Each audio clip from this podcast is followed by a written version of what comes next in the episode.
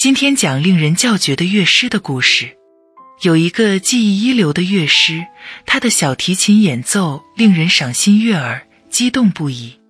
一次，他怀着愉快的心情到森林里去漫游，走了一段路，觉得一个人太无聊，就自言自语地说：“一个人太沉闷了，我得找一个伙伴来。”于是，他拿起小提琴拉了起来。顷刻间，森林里回荡起了他那美妙的乐声。一只狼出现了，乐师看到后说道：“哎呀，是一只狼来看我了。”狼走到他面前说：“您的琴拉得太动听了，但愿您能教教我。”乐师说：“这很容易，只要你按我的吩咐做就行了。”狼回答说：“好的，我将是一个非常善于用功的学生。”这样，他们一起走上了小路，最后来到了一棵大树前。这是一棵里面空了的老栗树，树干中间裂了一条大缝。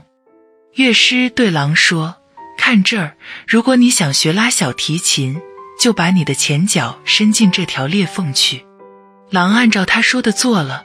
乐师拾起一块大石头，把他的两只前脚牢牢地卡在了裂缝里，就像一个背靠着的囚犯。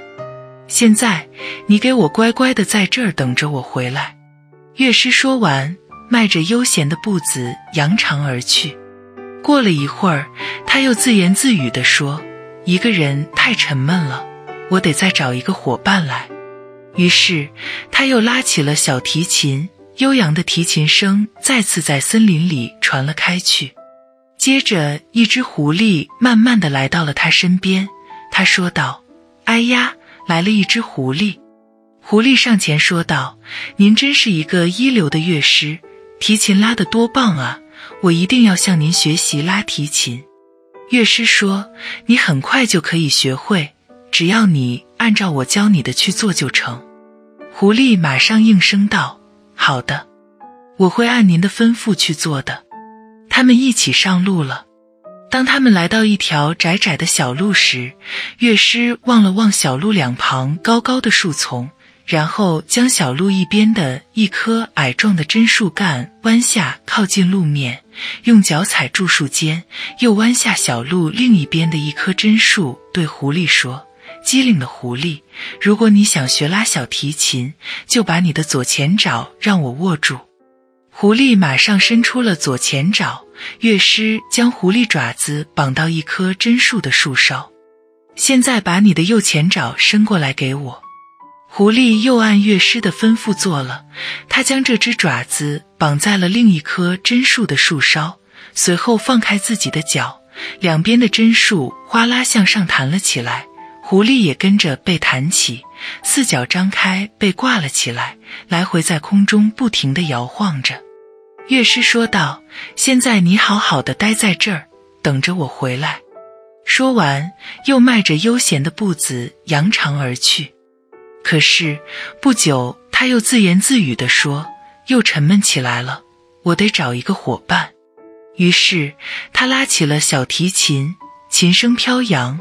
跑来了一只野兔，乐师说道：“哎呀，是只野兔。”野兔对他说：“您不愧是一个优秀的琴师，您的琴真是拉绝了。您教我好吗？”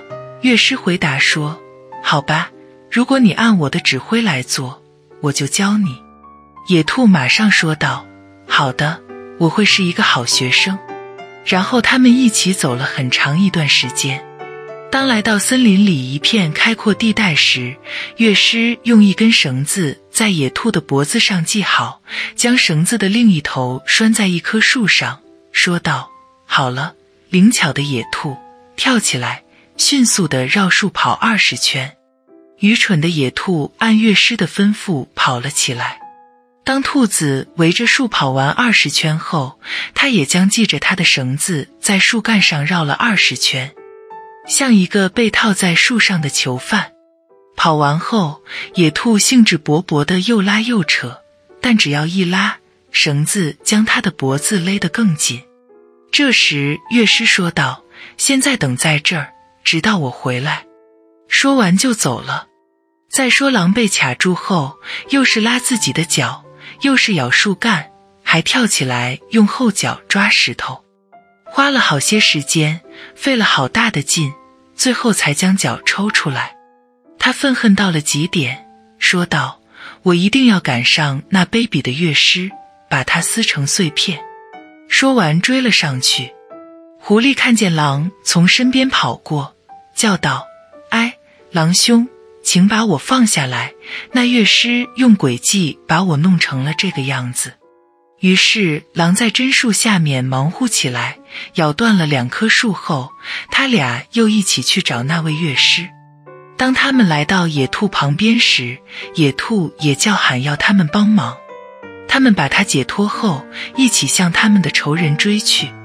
此时，乐师为了再找一个伙伴，他又拉起了小提琴。一个贫穷的樵夫听到他这欢快的琴声，兴奋不已，禁不住将斧头夹在胳膊下循声而来。